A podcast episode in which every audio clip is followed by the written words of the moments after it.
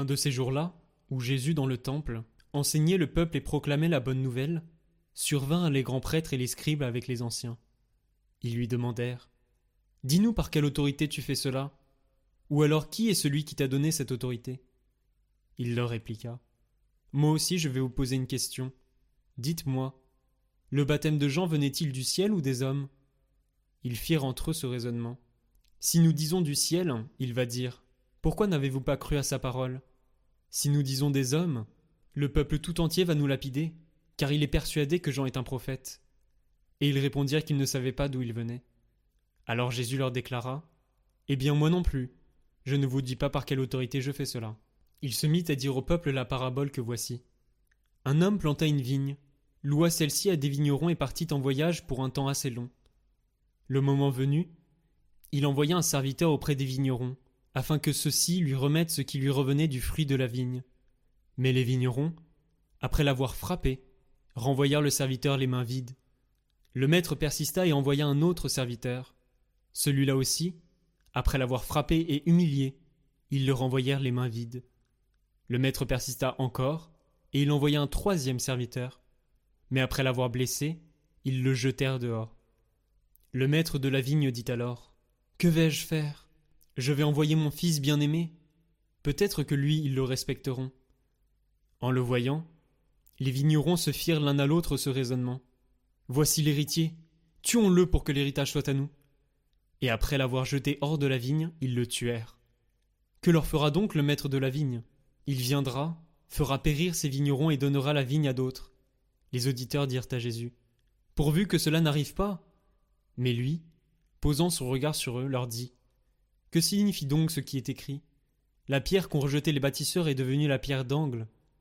Tout homme qui tombera sur cette pierre s'y brisera. Celui sur qui elle tombera, elle le réduira en poussière. À cette heure-là, les scribes et les grands prêtres cherchèrent à mettre la main sur Jésus, mais ils eurent peur du peuple. Ils avaient bien compris, en effet, qu'il avait dit cette parabole à leur intention. Ils se mirent alors à le surveiller et envoyèrent des espions qui jouaient le rôle d'homme juste pour prendre sa parole en défaut, afin de le livrer à l'autorité et au pouvoir du gouverneur. Ceux-ci l'interrogèrent en disant Maître, nous le savons. Tu parles et tu enseignes avec droiture. Tu es impartial et tu enseignes le chemin de Dieu selon la vérité. Nous est-il permis, oui ou non, de payer l'impôt à César, l'empereur? Mais Jésus, percevant leur fourberie, leur dit Montrez-moi une pièce d'argent. De qui porte-t-elle l'effigie et l'inscription? De César, répondirent-ils. Il leur dit Alors rendez à César ce qui est à César, et à Dieu ce qui est à Dieu. Ils furent incapables de le prendre en défaut devant le peuple en le faisant parler, et, tout étonnés de sa réponse, ils gardèrent le silence.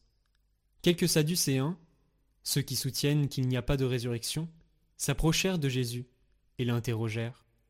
Maître, Moïse nous a prescrit si un homme a un frère qui meurt en laissant une épouse mais pas d'enfant, il doit épouser la veuve pour susciter une descendance à son frère. Or il y avait sept frères. Le premier se maria et mourut sans enfant. De même le deuxième, puis le troisième épousèrent la veuve, et ainsi tous les sept. Ils moururent sans laisser d'enfant. Finalement la femme mourut aussi. Eh bien la résurrection, cette femme-là, duquel d'entre eux sera-t-elle l'épouse, puisque les sept l'ont eue pour épouse? Jésus leur répondit Les enfants de ce monde prennent femme et mari, mais ceux qui ont été jugés dignes d'avoir part au monde à venir et à la résurrection d'entre les morts ne prennent ni femme ni mari, car ils ne peuvent plus mourir.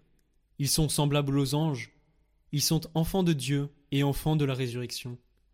Que les morts ressuscitent, Moïse lui-même le fait comprendre dans le récit du buisson ardent, quand il appelle le Seigneur le Dieu d'Abraham, Dieu d'Isaac, Dieu de Jacob. Il n'est pas le Dieu des morts, mais des vivants. Tous en effet vivent pour lui. Alors certains scribes prirent la parole pour dire Maître, tu as bien parlé. Et ils n'osaient plus l'interroger sur quoi que ce soit. Jésus leur demanda Comment peut-on dire que le Christ est fils de David? David lui-même dit, en effet, dans le livre des psaumes Le Seigneur a dit à mon Seigneur Siège à ma droite, jusqu'à ce que j'aie placé tes ennemis comme un escabeau sous tes pieds. David l'appelle donc Seigneur. Comment peut-il être son fils? Comme tout le peuple l'écoutait, il dit à ses disciples Méfiez-vous des scribes qui tiennent à se promener en vêtements d'apparat et qui aiment les salutations sur les places publiques, les sièges d'honneur dans les synagogues et les places d'honneur dans les dîners. Ils dévorent les biens des veuves, et pour l'apparence, ils font de longues prières. Ils seront d'autant plus sévèrement jugés.